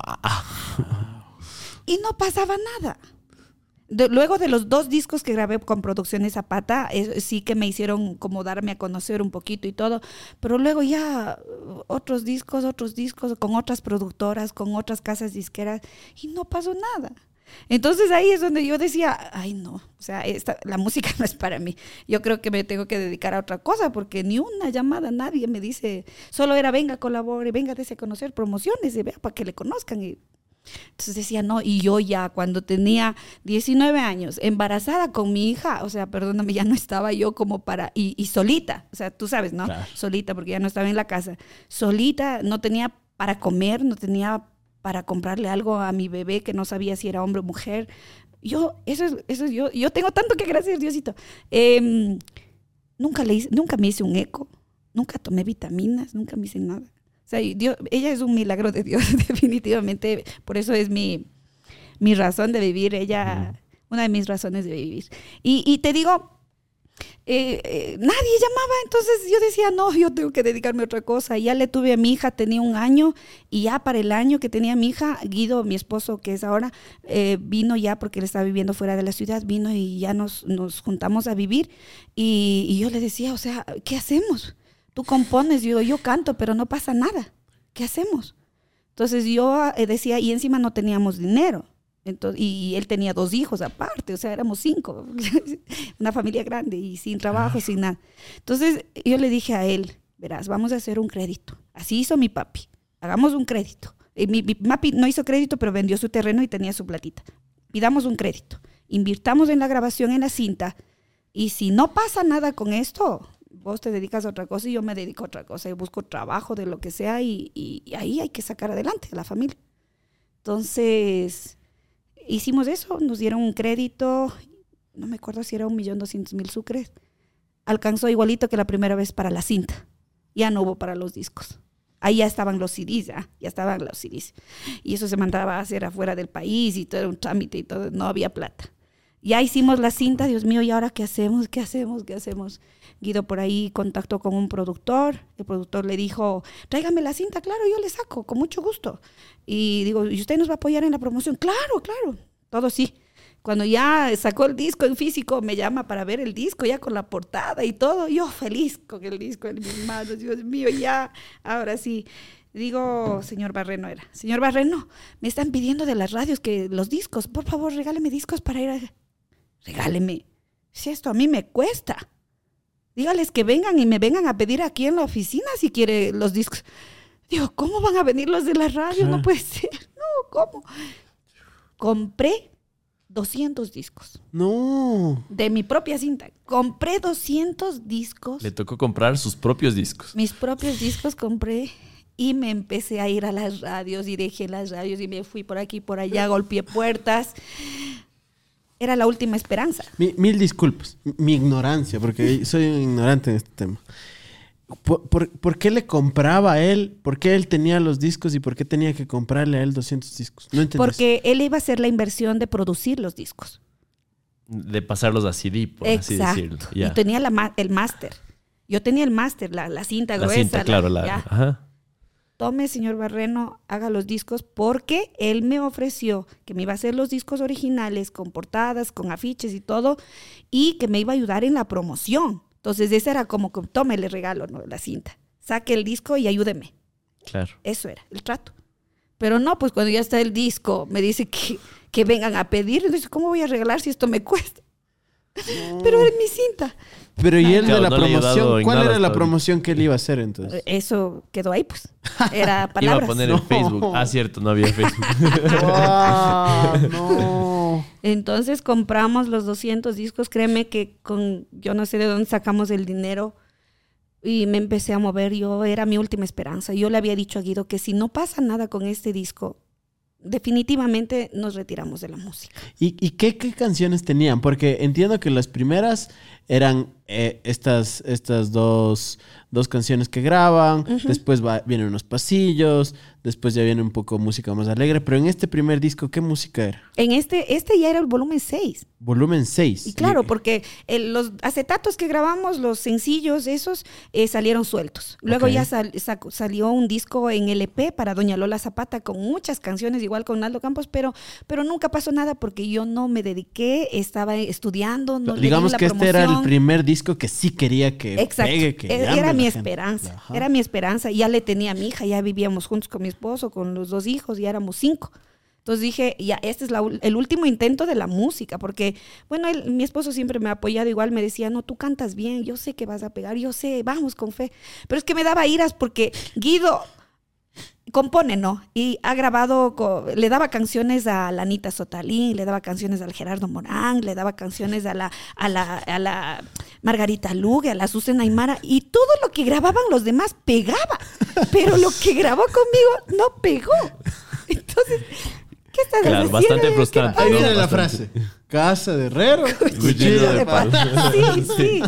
Entonces, definitivamente habían dos factores. Uno era la grabación que se hacía, que no era tan buena, no mm. era bajita la grabación por el presupuesto que no había.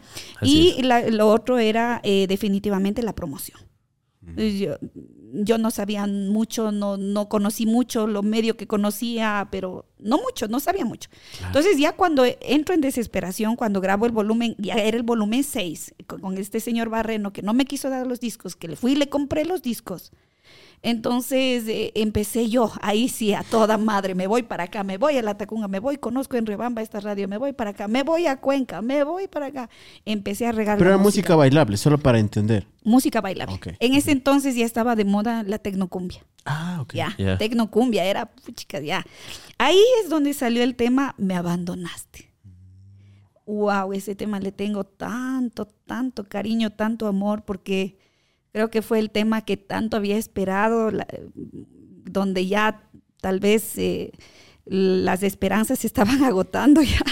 Y ese fue el tema. Ese fue el tema que empezó a sonar, empezaron a sonar en las radios. Y cuando por ahí, ¿cuánto me cobra para.? ¡Ah, atención! Se viene. Llegó la llamada. Aleluya. No, yo, entonces yo ahí le dije a Diosito, no, sí me mandaste la palanqueta completa con, con mi hija. Así que fue, fue algo muy, muy bonito ya. Ahora el problema era, no teníamos carro, igual se iba la plata en los taxis, en, los, en, las camionetas, en lo que encontrábamos para irnos a los eventos. Y gracias a Dios empezó a salir, empezó a salir trabajo, empezó a hacer trabajo. Ya no nos alcanzábamos, digo, eh, mi papi me dice, eh, ya después de tanto enojo de todo lo que pasó, me dice, hay un carrito, dice, un Toyota del 76 que están vendiendo. Digo, ¿cuánto? creo que era un millón seiscientos mil sucres. Digo, Dios mío, ya mismo junto esos millón seiscientos. Y me compro ese carro, pues, viejito, hermoso, lindo, azulito, Toyota Land Cruiser, o sea, de esos ah, carrazos, ¿no? Claro, de, calidad. Pero ya bien viejito. Creo que me dejó votando unas cuantas veces por ahí, medio camino y medio contrato. Arrepentida de haberme comprado eso. Pero entonces, esos primeros contratos eran en Sucres. En Sucres. ¿Usted se acuerda más o menos cuánto fue su primer contrato en Sucres? 80 mil sucres. 80 mil sucres. ¿Y se acuerda del año? Más o menos. 99. O sea, o sea justo antes de la dolarización. sí. Cuando todos los días le deben haber ofrecido más. Oh, eh, no, no, no, era, era increíble. Es que sí me daba decepción de la música, porque en verdad, en verdad, eh, imagínate, te digo, Guido les daba canciones a los demás y toditos pegaban, pues, y, y grabábamos nosotros y no pasaba nada. Y yo me, me, acuerdo, tengo una paisana ahí que, que grababa y, y qué bestia, era como la espuma, arriba. Cobraba un millón doscientos mil sucres y yo cobraba ochenta mil. Puta, ¿no? Qué decepción. Ella se compraba el de 76 con un show. claro. Exacto. Y yo no juntaba. Entonces, te juro, me daba mucha decepción y, y, yo decía, no puede ser, ¿de qué me sirve que haya estudiado música? ¿De qué me sirve que me digan, qué lindo que canta, qué bonita voz? Que, ¿De qué? Si no, nadie me contrataba. Pero ya cuando llegó ese contrato de Diosito, dije, aquí sí no la suelto, me voy y empecé a trabajar duro. Mm, más es la promoción, ahí sí ya me dediqué, pues ya tenía familia y tenía que, tenía que. Entonces me moví por todo lado, ya las llamadas, ya un contratito. Y cuando la primera vez que me llaman de Cuenca, pues, me llaman de Cuenca. Y me dicen, vea, estoy con una fiestita, no sé qué, no sé cuánto. Digo, ¿cuánto? Le digo, 600 mm, mil sucres. Dice, claro, dice, bueno, entonces, eh, ahí no había nada de cómo depositar, solo depósitos habían, yo no tenía cuenta, nada. Le digo, vea, le digo, yo voy a confiar, me fui confiando en el Señor, que me habían, que ya alguien me recomendó del Señor. entonces dije, no, ya no, no, no, me fui en bus. Ah, Tan lejos, ¿qué me voy a ir? Eh, me voy en bus. Me voy en bus, llego para allá. En verdad, una fiesta había sido de un señor medio de plata y todo, un prioste, no sé qué. Y llego y yo, primerito ahí, que no me quede mal, que me vaya a pagar y todo. No, dice, tranquila, dice, aquí está la plata. Y me, mostraba así el bolsillo. Y yo digo, Dios mío, bueno, y algo. Yo, total, es que yo voy y hago mi show y canto y todo lo demás. Cuando me llama, me paga y ¡pam! me saca seis billetes de 100 dólares. Digo, ¿y eso de dónde es? Eso no conozco. Yo no conozco eso. Qué buena a, mí, a, mí, a, mí, deme mi plata, mi sucre, yo no quiero eso. Dice, no sabrá qué es esto. Sí. Dijo, no, eso aquí no me cogen. Le digo, yo tengo que pagar el bus, yo tengo que regresar. No, no me sirve. Deme, por favor, sucre, yo quiero sucre. Y de encima más, encima más de 100. Eh, de claro, de 100 era como que te das cuenta cuánta plata era cada billete. Claro. Ahí conocí los dólares. ahí conocí, porque no conocía. Entonces el señor hizo por ahí, no sé, me, me dio los 600 y me dio en, en, sucres para regresarme en bus. Entonces, era, era algo muy bonito, muy bonito porque decía, y esto, creo que los guardé durante tiempos, no me los gasté, después ya me tocó gastármelos igual. Pero así empezaron los contratos y los primeros contratos aquí en Quito ya el carrito como quiera así me dejaba votando y todo, pero ya le arreglaba otra vez por ahí me dejaba votando. Pero a provincias ya donde me empezó a salir trabajo yo me iba en bus. Mm. Anduve creo como unos tres años en bus, yendo y viniendo, yendo y viniendo, yendo y viniendo. Porque mi ilusión era juntar para comprarme un carrito. un carrito uno que no le deje. Uno que no me deje. uno que no me deje. Y ahora había otro problema porque tenía ya 23 años, casi 24 y ya junté para mi carrito, para dar la mitad de mi carrito nuevo, una camioneta, quería yo una Chevrolet. Entonces ya junté para comprar mi primer carrito, dije, con esto sí me han de dar, yo voy contenta, voy con mi esposo ya, ¿no? Vamos y no sé qué, y no sé cuánto. Dice, claro, ya todos los papeles, todo, dice, a ver su cédula, cuando después se dan cuenta, dice, pero usted tiene, no tiene todavía 24, me dice. Le digo, no, ¿por qué? ¿Qué problema hay? Porque tengo la mitad, le digo, la mitad para dar la entrada al carro. No, dices que no damos crédito a menores de 25 años. Qué nos faltaba. Qué decepción. Nadie quería hacerse garante mío, nadie. Ni mi familia, ni nada. Ay, el señor mismo le dio mucha pena, el señor de la concesionaria, y me acuerdo, bueno, sí puedo decir, ¿no? Bueno, Era, Lafka era. Y el señor me conocía porque ya, ya estaba sonando, pues ya estaba ya trabajando, conociéndome y todo. El señor me dice, vea, chuta, no tendrá nadie, un familiar. Le digo, no, no quiere mi papi, no quiere nadie. Le digo, no quiere, y ahora, ¿qué hago? Verá, dice, yo le voy a firmar como garante. Y me firmó el señor, ¿verdad? que ni familiar, ni amigo, ni nada, era de la concesionaria. Me firmó como garante para el primer carrito. Comente aquí si usted le firmó el carro a María Para agradecerle públicamente al señor. ¿Se no, Dios le pague, Dios le pague. ¿Se acordará el nombre? no me Pero a usted, a usted, Dios, Dios me lo pague porque gracias a usted pudo María de los Ángeles continuar, pues. Así quedaba en media vía. Pues. Desde aquí, desde Morphy, le mandamos un saludo. Un saludo Pónganlo en los comentarios si usted conoce al señor, póngalo aquí. y le agradecemos públicamente en el siguiente podcast. Y quería, quería hacer esto porque es lo que más me gusta de la historia de María de los Ángeles, porque vemos cómo hay como cosa tras cosa que va pasando y es por niveles así. Exacto. es por niveles. Si no es lo uno, es lo otro. hay alguna cosa así, pero siempre, siempre hay una, hay una buena cosa. Y por eso quería hablar. Hay como ya todo este, todo este camino, toda esta trayectoria. ¿Y cuál es ese primer momento que dice como consagratorio en la carrera de María de los Ángeles. ¿Algún concierto especial? ¿Mucha gente? ¿Algún momento así que, que evoque una alegría en la vida de María de los Ángeles? Que diga, lo, lo logré. Lo logré. A ver, luego de, de, ya grabar el volumen 6, recién creo que empecé como a saborear un poquito lo que es el, el cariño de la gente, eh, que ya que me paguen para los conciertos. Y claro, ustedes recuerdan, aquí en Quito había un evento, los eventos que siempre se daban que eran el 10 sobre 10. Llegar ahí era ah, consagrarse. Llegar ahí era, era los mejores artistas. Pero me acuerdo tan clarito también. Cuando yo grabé mi primer disco, Doña Lola Zapata trabajaba con Luis Ernesto, ¿no? con, del 10 sobre 10. Y yo tenía 15 años recién ahí. Y Doña Lola le dice, pero póngale, vea, tengo una nueva cantante, qué bien que canta y no sé qué y no sé cuánto. Y dice, a ver, ¿y quién es?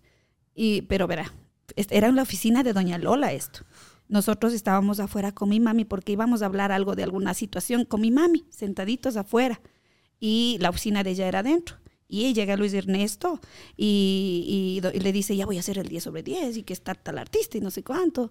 Y doña Lola dice, tengo una nueva, dice, cierto, eh, métele, dice, canta bonito, canta bien y no sé cuánto. Por favor, Lolita, mi evento es de categoría. O sea, no. y además, ¿quién es? ¿Quién es? Dice, se llama María de los Ángeles Tituaña. Uh, no, le falta. no, no, no, no, no mi programa es de categoría. No, no, imposible. No. Y mi mami estaba ahí afuera conmigo. Y mi mami se molestó porque le dijo, uh, sí le falta. Y así, pero de una manera un poco medio. Despectiva, sí, sí. Mi mami se paró, se paró y se fue. Le cogió el. Disculpe, ¿qué le falta, mija? Le dijo así. No. mi mami estaba molesta. Dijo, ¿qué le falta? ¿Mostrar las piernas? ¿Pintarse? Eso es lo que le... yo, yo solo lloraba.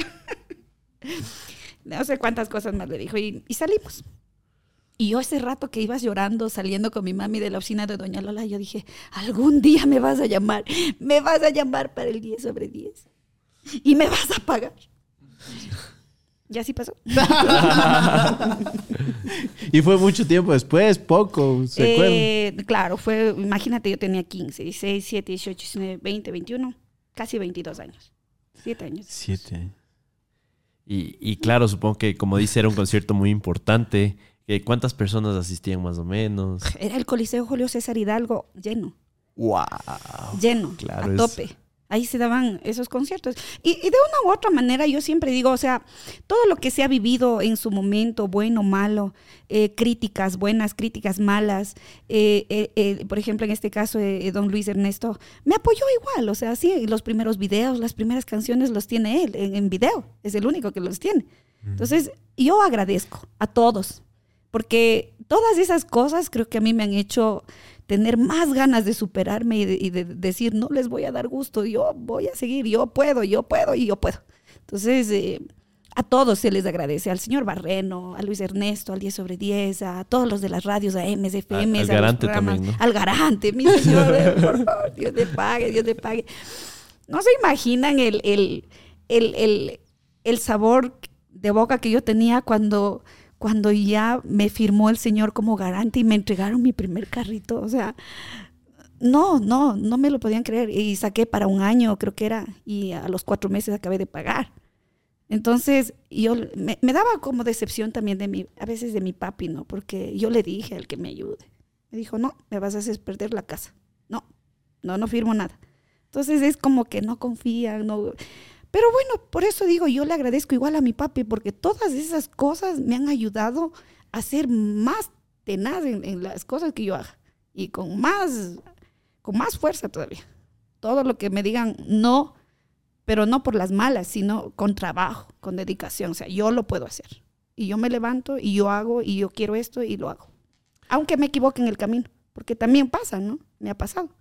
Pero con la, con la con la conciencia tranquila de que hice muchas cosas, intenté muchas cosas y que si no se dieron, pues ya, pues lo intenté, no. Si no se dio, ya no es culpa. Qué lindo. Eh, y, bueno, María de los Ángeles empieza a viajar, ¿no? Se hace conocida alrededor del Ecuador y del mundo. Quisiera primero que empecemos localmente. Tal vez hay alguna ciudad, pueblito, parroquia, donde siempre va y tiene mucho cariño de la gente. Tal vez no llenamos estadios o sí, pero más bien es como eh, ese, ese tipo de, fans que tiene que, que se destacan, por así decirlo. Que siempre le gusta ir porque sabe que hay mucho cariño ahí para usted. A ver, yo tengo que, eh, que ser muy sincera en esto y agradecerle a mi público que me empezó a apoyar aquí en la ciudad de Quito en las discotecas. Las discotecas, perdónenme, ese, ese es el público más fiel, ese es el público más lindo, que te disfruta de principio a fin, que llora, que canta, que, que, se hace pedazos con nuestra música. O sea, ese, oh. ese fue mi primer público. Ese fue mi primer público. Y de aquí, de Quito, de todas las discotecas, salió, salimos ya para las provincias. Es así, yo creo, yo me he dado cuenta de eso que aquí primero hay que trabajar. De aquí se mueve para todas las provincias. Entonces, yo sí tengo que agradecer a todas las que en ese entonces habían, la Gavis, la Eclipse, la Cocos, la...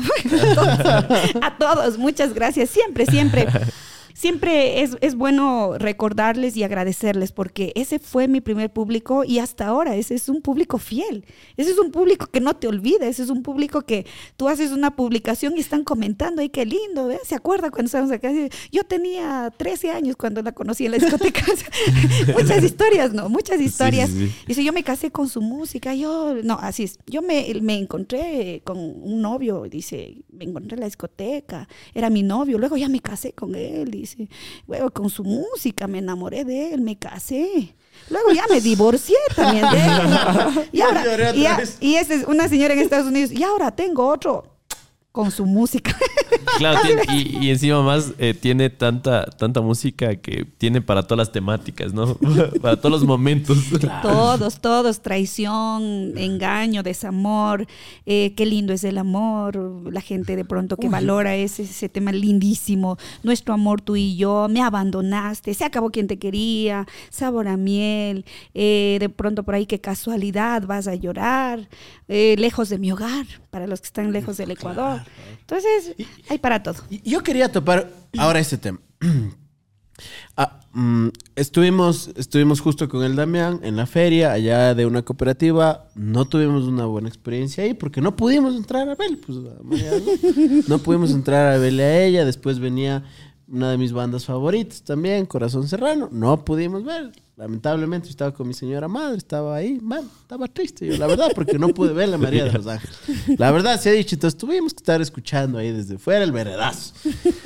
Pero después María de los Ángeles va una exitosa gira por Europa. Pero yo quisiera saber, ¿cuál fue la primera experiencia fuera del país de María de los Ángeles? Mala experiencia.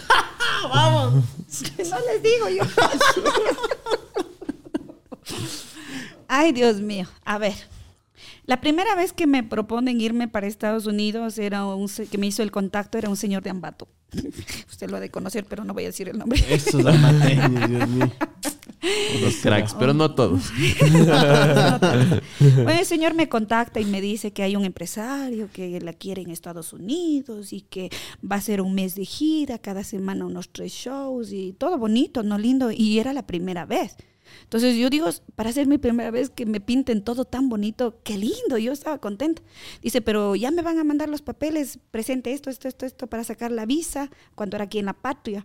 Entonces yo preparo toda la carpeta, todo lo que me pide. Cuando me dice, tal día tiene que estar a tal hora ahí. Dice, tiene que ir vestida como cantante porque le van a hacer la audición. Eso, eso le hacen la prueba para saber que es usted mismo y no sé qué. Ya, bien toda ahí arregladita, lista para cantar. Cuando ya me puse a la fila, porque era una fila grandota, y me pongo a la fila y aquí era la puerta. Unos tres o cuatro personas faltaban para entrar ya adentro a la embajada. Cuando llega este señor y me dice, ¿cómo está? Dice, ya, ya, ah, gracias por guardar el puesto, no sé qué. Vengan, vengan, vengan. Me ponen ahí dos chicas dos chicas guapas así con botas altas y así como para cantar. Yo dije, son cantantes, no. O sea, dice, verá, dice, no hay problema, tranquila, este se dice, ya le toca, ya vamos a entrar y usted va a decir que son sus bailarinas. Yo, mi corazón empezó a latir a mil por hora porque ya estaba ahí la puerta. Me claro, eso se tiene que hacer con planificación. Así es, exacto. Me la pone, me las pone las dos chicas de ahí. Yo en mi cabeza pensaba, me salgo de aquí, me voy, me voy a meter en problemas o sí quiero irme a Estados Unidos. sí quiero irme a Estados Unidos, quiero conocer, quiero, quiero viajar, quiero cantar allá, quiero, quiero una oportunidad, decía. Yo siempre decía, quiero solo una oportunidad para demostrar lo que yo puedo hacer y sé que de ahí sale lo demás. Entonces, no me dio tiempo, pues, o sea, eran cuatro personas adelante y ya me metió las dos ahí, Dios mío, ¿y ahora qué hago? No sabía, temblaba, temblaba, temblaba. Cuando dice, ya pase. Regreso a ver, vamos adentro. Nos, nos entramos, pues. Y adentro a esperar los turnos sentaditas y cuando ya me llaman, pues a la entrevista, porque se hace la entrevista. Y me hace pasar con las dos chicas. Me dice Tituaña y no sé qué, los apellidos de las otras. Nos vamos y yo era, le juro que mi corazón ya sentía que se me salía, ya, sentía que se me salía. Era tan nerviosa, pero eran las ganas de irme también, que me quedé ya, dije nada, me acerco. Y la chica, para mi buena suerte, la chica que me hace la, entrevista, me dice, ah, María de los Ángeles Tituaya. Tú eres la cantante, me dice. Le digo, sí, ¿cómo está? ¡Ay, mi esposo fanático tuyo! ¡Es fan! Mira tus videos en el 10 sobre 10. ¡Wow! Te vas a Estados Unidos, pero todavía así bien con... Sí, sí, es la idea, aquí estoy. No me lo permite. Pero fue algo, yo creo que fue lo mejor que me pudo haber pasado, porque si me tocaba alguien cortante o así, o sea, me hacía pedazos. dice, ah, dice, tu, tu, música nos encanta, mi esposo es ecuatoriano, eh, y te vas con bailarinas. Sí. Claro. Oh, no hace falta audición, nosotros conocemos tu trabajo, eh, no hay problema, cuánto tiempo y no sé qué, y me normal. Dice, aprobada tu visa. Y yo, sus visas, no, porque eran tres. Y me, dieron, nos dieron las visas. Claro que no entregaban en ese momento, no, después ya nos llamaron y todo, pero me dijo, aprobado. Y salió ahí, le juro que salí y lo único que quería era llorar de, de las iras, llorar de la emoción, llorar de de lo frustrada que me sentía porque, porque sabía que no estaba bien. Sabía que no estaba bien. Yo ya me di cuenta ahí, pues, que era otra cosa, ¿no es cierto? Ahora ya lo puedo contar porque ya, ya pasó mucho tiempo. Pero ya al salir de ahí, le juro que le quería pegar a ese señor, pero no, no, no pasó nada. Yo me fui a mi casa, le conversé a mi esposo, le digo, ¿sabes qué pasó esto? Dice, ¿pero, pero qué? ¿Te dieron la visa? Le digo, sí, sí me dieron. Ah, tú dices, sí es para trabajar, no pasa nada. Y dice, hay que tranquilizarse y todo. Bueno, la cuestión es que ya llega el momento de viajar. Hay otro tanto. Llega el momento de viajar y, y, para, ese, para esa gira estábamos con JQ y sus estrellas. Y también ahí habían metido tres personas más en el grupo. Entonces, eh, ya eran tres allá y dos donde mí eran cinco. Imagínense cuánta plata habrán cobrado. Pero la cuestión es que nos embarcamos en el avión, nosotros ya contentos, ¿no? Con los chicos del grupo también. Ya nos fuimos y fui sola, ¿verdad? Por eso desde ahí yo no vuelvo a ir sola, nunca más. Entonces ya fui, sola y con, con, los muchachos del grupo y yo pensé que era, era la primera vez, no sabía nada, ya haga esto, muestre el pasaporte, ya, lo que decían. Llegamos, totales que nos llevaron a Miami. En Miami nos hacen bajar, papá, pa, presten los pasaportes. Dice, yo les tengo, nos quitan los pasaportes. Nos llevan a un, a un hotel, así, y dice, ya, tranquilos, dice, ahí descansen, dice, más tarde ya vengo, dice, voy a dejarles a las chicas y a los chicos, claro, a entregar sus cosas, ¿no? A los que metieron ahí. Creerán que nos dejaron ahí tres días. No. Sin comida, sin plata, sin pasaporte, sin nada. Era para morirse. Era para morirse. Yo... Eh, y todos, lo peor era que todos se suponía que solo íbamos a estar a esperar un momento hasta que les vaya a dejar y regresaba. Nos dieron una habitación. Con tres camas creo que había. Para tanta gente. No, no. Uf. Ya, ya no sabíamos qué hacer tres días y todo. Este señor regresa y nos lleva a Nueva York. Y ya después de todo, ay, que mil disculpas, es que esto, que esto, ya, ya nos dieron de comer y todo lo demás. Ya, llegamos a Nueva York empieza mi primer show. Y había sido una cosa, pero que les digo, prefiero mil veces una discoteca de aquí que a donde me llevaron. Eran puros borrachos, parecía que eran mexicanos, no sé, mesas por ahí, mujeres semidesnudas, y ahí me llevaron a cantar. Era mi trabajo, canté. Al otro día, este señor fue a donde, a donde en un departamento que nos dejaron, y yo dije, no, si le hago de malas, este no me va, yo mejor de buenas. Le dije, ¿sabe qué? Le digo, como ya canté ayer, págueme por favor. Le digo, lo que pasa es que tengo una urgencia, le digo, con mi hija en Ecuador, no sé dónde será de hacer los envíos. Le digo, págueme, no sea malito. ya, luego ya seguimos arreglando lo demás de los otros eventos. Me queda viendo y me dice, Ah, dice, pero fírmeme un contrato entonces. Dice, pero un contrato de aquí americano. Así, pero bien como para meterme miedo, ¿no? Digo, claro, no hay problema. Y le firmé, yo no sé qué firmé, pero hice otra firma ahí. Firmé, me pagó. Y le digo, pero ¿sabe que para el envío me dicen que necesito el pasaporte? Digo, no puedo sin pasaporte. Mm, bueno, como ya firmó el contrato, me dice, a ver, tome, tome. Pero viene y me devuelve, me dice. ya no volví me fui a la agencia de, había habido ahí abajo Delgado Travel, porque estábamos por la Roosevelt, estábamos. Me fui a la agencia Delgado Travel, coticé el vuelo y con lo que me pagó, deme un pasaje, me voy. me regresé. Me regresé. Wow, o sea, eh, solo, solo como para entender, porque es, un proceso medio traumático, ¿no? Entiendo que fue una experiencia bastante dura.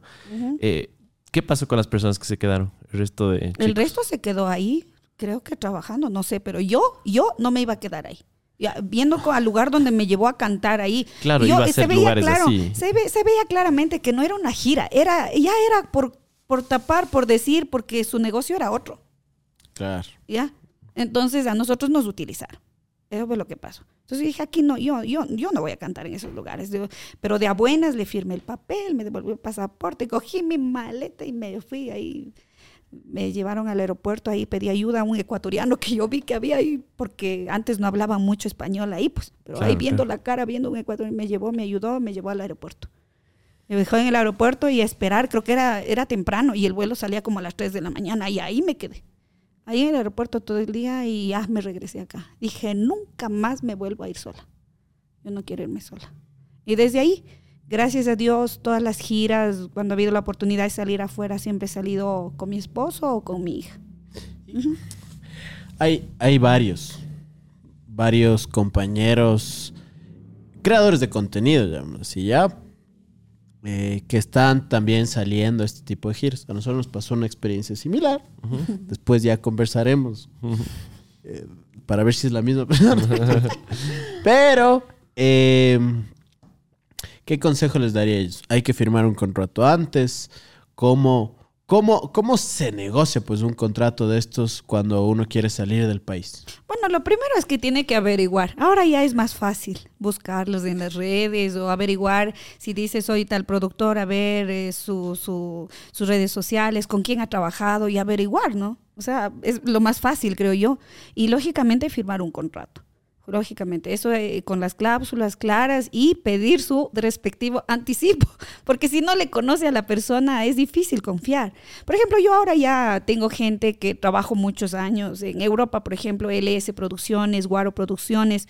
Yo con ellos veo ojos cerrados, ni siquiera anticipo, porque yo ya les conozco, yo sé cómo trabajan. En Estados Unidos, Patricio Records. Entonces yo a ellos vea, ya me dice tal fecha, tal, me manda los pasajes, listo, vamos pero en, en, caso de que no conozcan, o no sepan, solo les pintan bonito las cosas, o sea, tienen que averiguar, averiguar mucho y firmar un contrato legalizado. Eso es del todo, pedir su anticipo. Claro, es por ahí definitivamente. Y tal vez ya, ya pasando esta experiencia, ya su primera bonita experiencia. Puede haber sido Estados Unidos, Europa. Europa. Ya, ¿cómo, cómo fue? No sé si nos puede contar un poquito esta experiencia.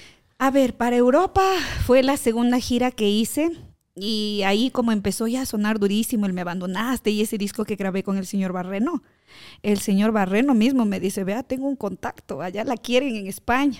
Entonces digo, ay, ya bueno, pero estas son las condiciones, ta, ta, ta, ta, ta, ya, ya, pues, pues claro, claro. Pero sabe que allá igual me dijo, sabe que los locales son pequeños, pero solo tenemos un pasaje. Digo, la buena que yo allá en España había gente conocida, por lo menos, pues. O sea, tenía, no familia, pero sí conocidos, amigos. y, el idioma también. Y el idioma también ayuda y todo. Entonces me dice, pero solo hay un pasaje y todo. Entonces le digo, bueno, estas son las condiciones, ta, ta, ta, ta. Ya ah, contacté con las personas de allá para que me ayuden, me acompañen. Todo, ya. Entonces voy, y definitivamente el señor, eh, que luego me hizo comadre inclusive, Fabián Loachamín se llama. Él empezó a hacer eventos como aquí en Quito, en las discotecas primero, chiquitos. Así de unas 200 personas, 300 personas la más grande. Y me hizo, pero una gira por Madrid, Valencia, todo lo, donde habían los ecuatorianos. Súper bien, gracias a Dios. Y esa experiencia ya fue bonita porque, bueno, al inicio fue como, como, con temor porque ahí no, no, pedían visa, sino llevabas bolsa. Entonces, bolsa era el, dinero en efectivo. Ah, ok. ¿Ya? Entonces, ahí no te pedían visa, nada, ahí eran pesetas todavía por allá en España. Entonces, el, señor Barreno me dice, tome, lleve esto, y me da dos mil dólares en efectivo, así, en efectivo, y una carterita aquí. Yo, bueno, qué responsabilidad y qué miedo, ¿no? Claro, Andar con ese dinero. Pero entonces ya llego, me ven el pasaje, cuando regresa, ya pasé, me embarco en el avión. Sentada en el avión, la señorita o señora María de los Ángeles Tituaña, por favor, presentarse en la puerta principal. Me van a bajar. ¿Qué pasó? ¿Qué hice? No, ¿qué pasó? No sabía qué decir, pero yo con miedo no. Digo, ¿me van a bajar o qué problema hay? Cuando me bajo ya me voy a la, puerta principal y me dice, disculpe, ha habido una confusión, su asiento es en primera clase. Vamos. ¡Qué lindo! Fue la primera vez que en primera clase, increíble. Ay, acostadita, lindo, lindo, lindo la experiencia. Pero yo me asusté, pues, ¿no? Porque me llaman y digo, ¿qué pasó? ¿Que no está completa la bolsa? ¿Que me van a quitar? ¿O que No sé, no sabía. Pero había sido buena la noticia. Me mandaron en primera clase y llegué allá, todos los shows a lleno, a llenazos, a tope. Y, y esa fue como decir el, el, primer escalón eh, de dejar plantado el nombre de María de los Ángeles por allá. Regresé contentísima aquí ya con una agenda llena igual de trabajo que había cogido mi esposo. Y de ahí sí, ninguna gira más sola. Voy siempre con mi esposo o con mi hija. Siempre, siempre, siempre, siempre. Ay, han pasado que tendré unas 30 y unas 35 giras tal vez. Wow. Ah, tal vez. tal vez. Claro. Qué, qué, lindo, ¿no? En, serio, es, o sea, para tan gratificante. Para, para nosotros es como interesante esto porque estamos planeando nuestro primer evento en vivo.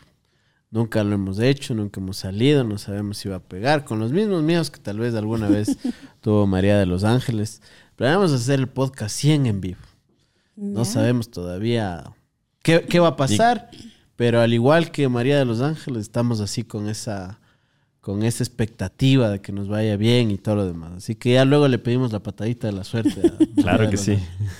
Que si alguien que tiene 35 giras internacionales pues tiene credenciales. Exacto. tiene credenciales para. no, tienen que hacerlo súper bien y disfrutar lo que hacen. Yo he aprendido a hacer eso. Es un trabajo, por ejemplo, esta última gira, muy cansado. Nosotros, a mí me daba como temor también. Yo soy católica, no tengo temor de Dios, pero el trabajo eh, fue jueves, viernes, santo. También cantamos allá. Entonces, eh, es duro, una agenda súper apretada, miércoles, jueves, viernes, sábado doblete, domingo doblete, o sea, terminamos de hecho pedazos por allá, es cansado, pero es muy bonito, hay que saber y aprender a disfrutar lo que hacen, nada más. Y ahora con, con todas las experiencias que les he contado, también poner sus puntos de vista, no porque somos nuevos hay que dejarnos de pronto, ah, no, así nomás, no, no, a mí claramente las cláusulas estipuladas. Y todo va a ir bien. Qué, qué bien. Y, y, muchas gracias también por los consejos, no solo a nosotros, sino porque sabemos que hay muchos creadores de contenido, hay mucha gente que nos ve, a quienes les decimos Dios les pague, en especial a los suscriptores. Así es. Y a la gente que, comenta. Los que están siempre. Sí, porque los suscriptores son los que se toman. Así usted esté viendo este momento en su televisión, póngale pausa. Ni siquiera le ponga pausa. Coja su celular y suscríbase al canal, porque eso es como el aplauso del artista. Nosotros no podemos escuchar sus aplausos. No le escuchamos. Pero sí podemos sentir el cariño de ustedes cuando comentan y cuando se suscriben a este podcast. Como para, para, para ir cerrando este lindo espacio, para mí en serio ha sido un, chévere espacio. Un, sentirme con, con alguien que inspira mucho y que vibra muy lindo. Hay algo que yo no puedo, por lo fan que soy, dejar de preguntarle. ¿Cómo fue esta experiencia de grabar con Corazón Serrano? Ay, yo creo que una de las más bonitas experiencias que, uno puede tener. Mira, no sé si te has dado cuenta, pero en nuestro medio popular, eh, no hablo de, influencers ni nada, hablo de, cantantes, de, de así, si eres nuevo, sabes que en esta industria si tú pones una música de un cantautor súper popular o conocido, simplemente te va a caer el copyright. Tú no puedes ocupar cualquier canción a menos que tengas los permisos de Justin Bieber, Julio Jaramillo o Dua Lipa. No sé cuál es la canción que quieras poner, pero no la puedes poner. No puedes monetizar tu video y en muchas ocasiones todo el crédito se va a llevar el cantautor de esa canción que sonó durante 15 segundos en tu video de 15 minutos. Así que chicos, la solución que ocupamos desde hace años es Epic Epidemic Sound. Esta herramienta es ocupada por los youtubers más grandes del mundo, con más de 30.000 pistas de música y prácticamente todos los efectos de sonido que han sido creados, inventados. Tú puedes desde crear una película, un documental, hasta proveer con toda la música para todos los canales de contenido que tengas, Facebook, Instagram, YouTube, TikTok, etc. Así que si quieres darle un toque profesional a tus videos y quieres olvidarte por completo de cualquier reclamo de derechos de autor, únete a Epidemic Sound hoy mismo y crea contenido de calidad, así como lo hacemos aquí en Morph. Te vamos a dejar un enlace en la descripción para que tú puedas acceder a Epidemic Sound por 30 días gratuitos. Así que si no te gusta la herramienta, puedes irte, pero nosotros la probamos hace años y regresamos todos los días a seguir descargando música. Es una locura y es la herramienta que nosotros les recomendamos. Así que vayan que el enlace está en la descripción.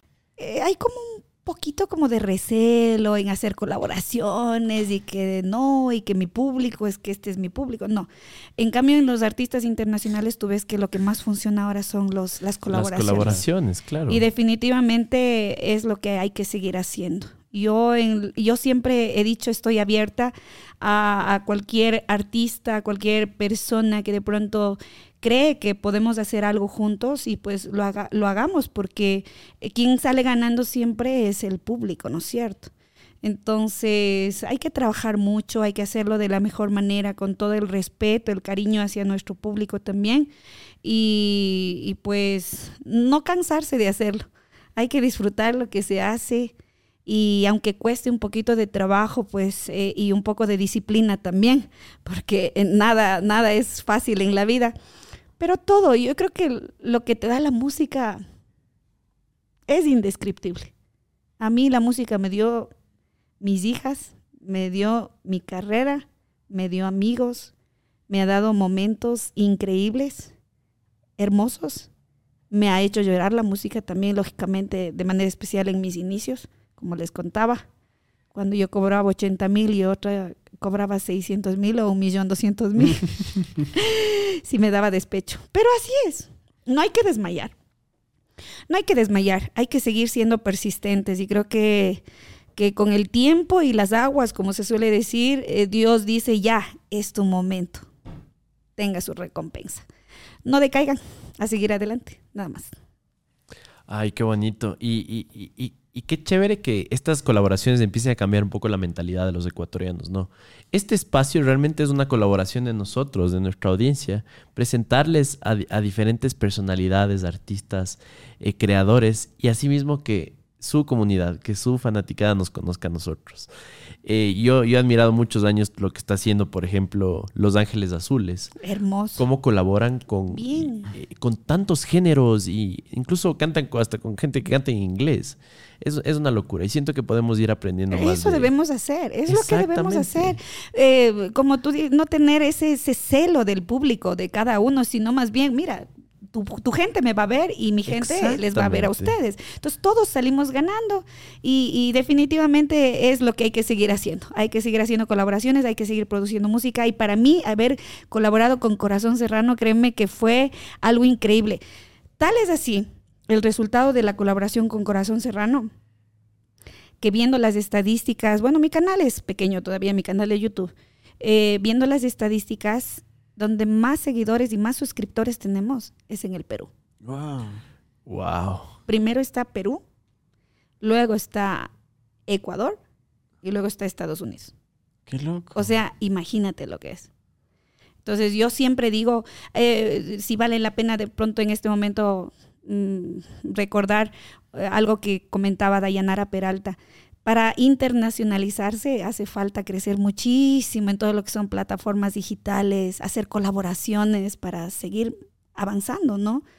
En nuestro país casi no consumen plataformas digitales. Mm. Casi nada. Casi nada. Eh, YouTube sí. YouTube sí es, es un, digamos, los canales así donde hay de todo, ¿no? Ahora hay influencers y hacen muchos contenidos. Pero en Spotify, en, en Deezer, Google Play, creo que es otras cosas. Yo no, no, no, no tengo los términos correctos de todas las plataformas, pero en eso no, no consumimos aquí. Y eso, en cambio, afuera lo consumen muchísimo.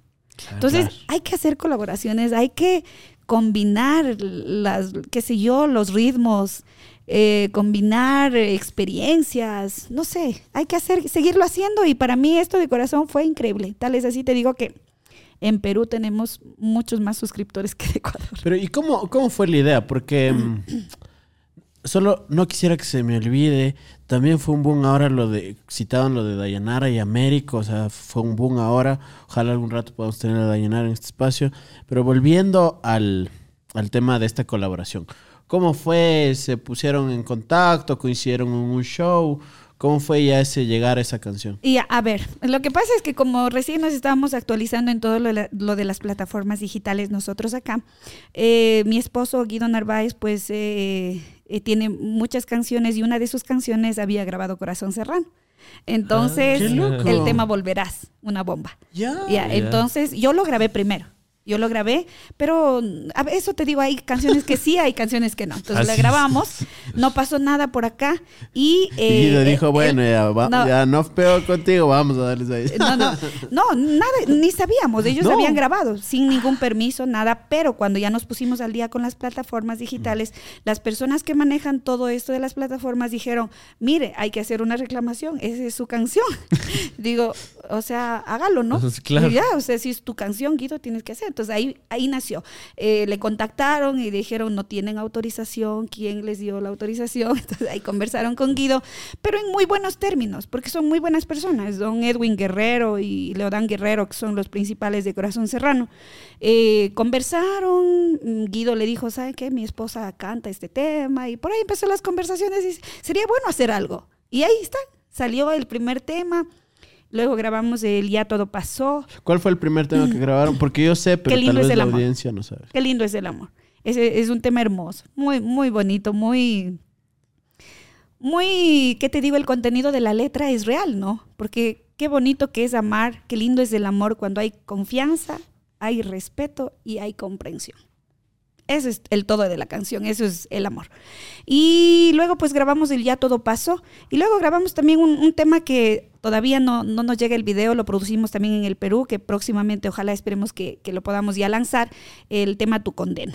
Entonces hay tres colaboraciones con Corazón Serrano y por ahí vamos buscando, ¿no? Estamos viendo por ahí, hay un acercamiento con algunos otros grupos qué también. Bien, qué bien, qué bien. Porque justo, justo estuvieron cantando allá en Ambato en el show, por eso yo quería ir a ver, pero obviando, porque estamos en un podcast positivo. Pero fue justo cuando, y de hecho el último el último show, me parece uno de los últimos que da Nicole. Y Nicole te dedica una, una historia y trata como maestra, ¿no? Entonces, no sé si también cómo fue esa relación con Nicole Sinchi, ¿no? Eh, mira, yo siento eh, que Nicole es una persona mm, muy humilde y también ha sufrido, la ha luchado. Y hoy que nos identificamos más, porque igual a los 20 años le tuvo a su bebé.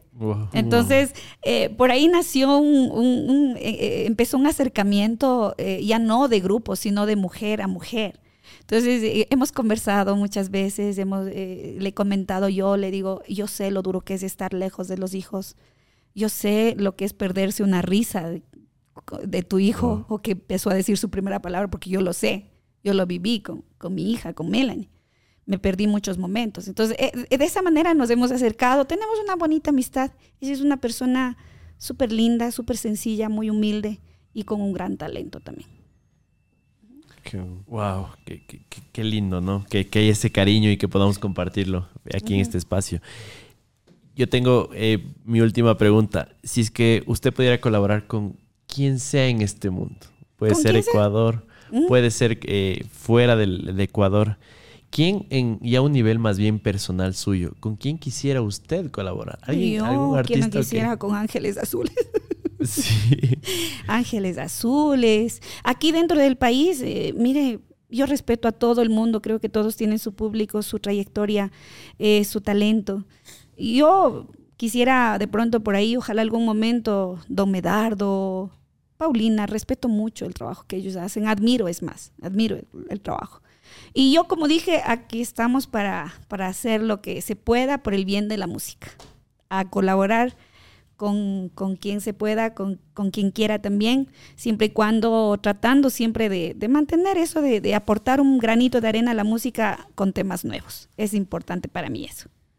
Ay, imagínate, amigos, soñemos un poquito y que este sea el inicio de muchas colaboraciones que se vengan entre artistas ecuatorianos. Ojalá que sí, deberíamos ser puente. ¿Sí? A mí esa palabra me gusta mucho, porque al final nos ha servido, nos ha servido mucho, hemos sido puente en algunas cosas que se pueda conocer gente del medio, porque como María de los Ángeles dice, pues poder llegar a nuevos públicos es importante, pero también si entre ecuatorianos.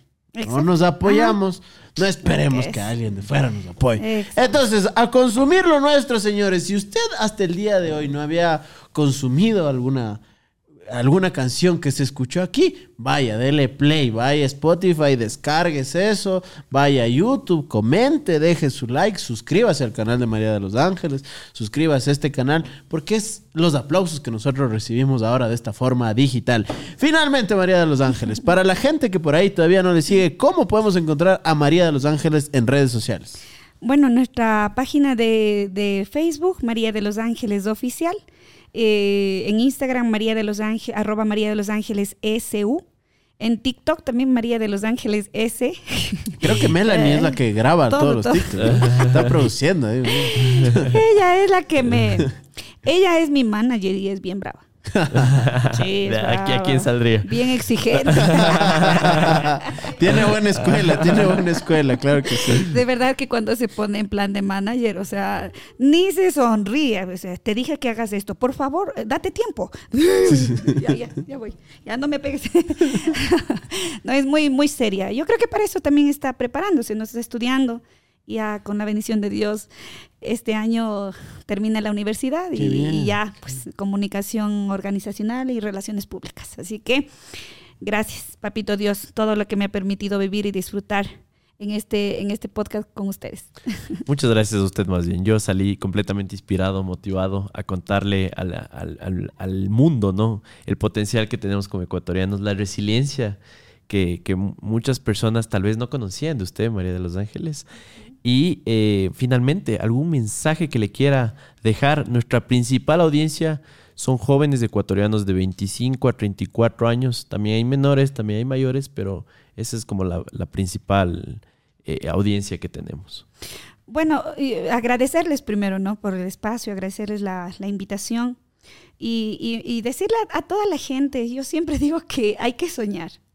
Yo empecé soñando. Eh, hay que soñar en grande, soñar no cuesta nada y, y cada día hay que, hay que trabajar por esos sueños. Nada es de gratis, nada es fácil, nada te regala, la vida es dura, pero cuando haces las cosas con amor, te prometo que se te hace mucho más fácil. Así que en cualquier ámbito, no solo en la música, en cualquier profesión que, que tengan ustedes, póngale en amor, póngale en cariño, pasión. Y des- disculpen que sea redundante, pero haga su camino sin hacer daño a nadie. Y seguro Dios le bendice.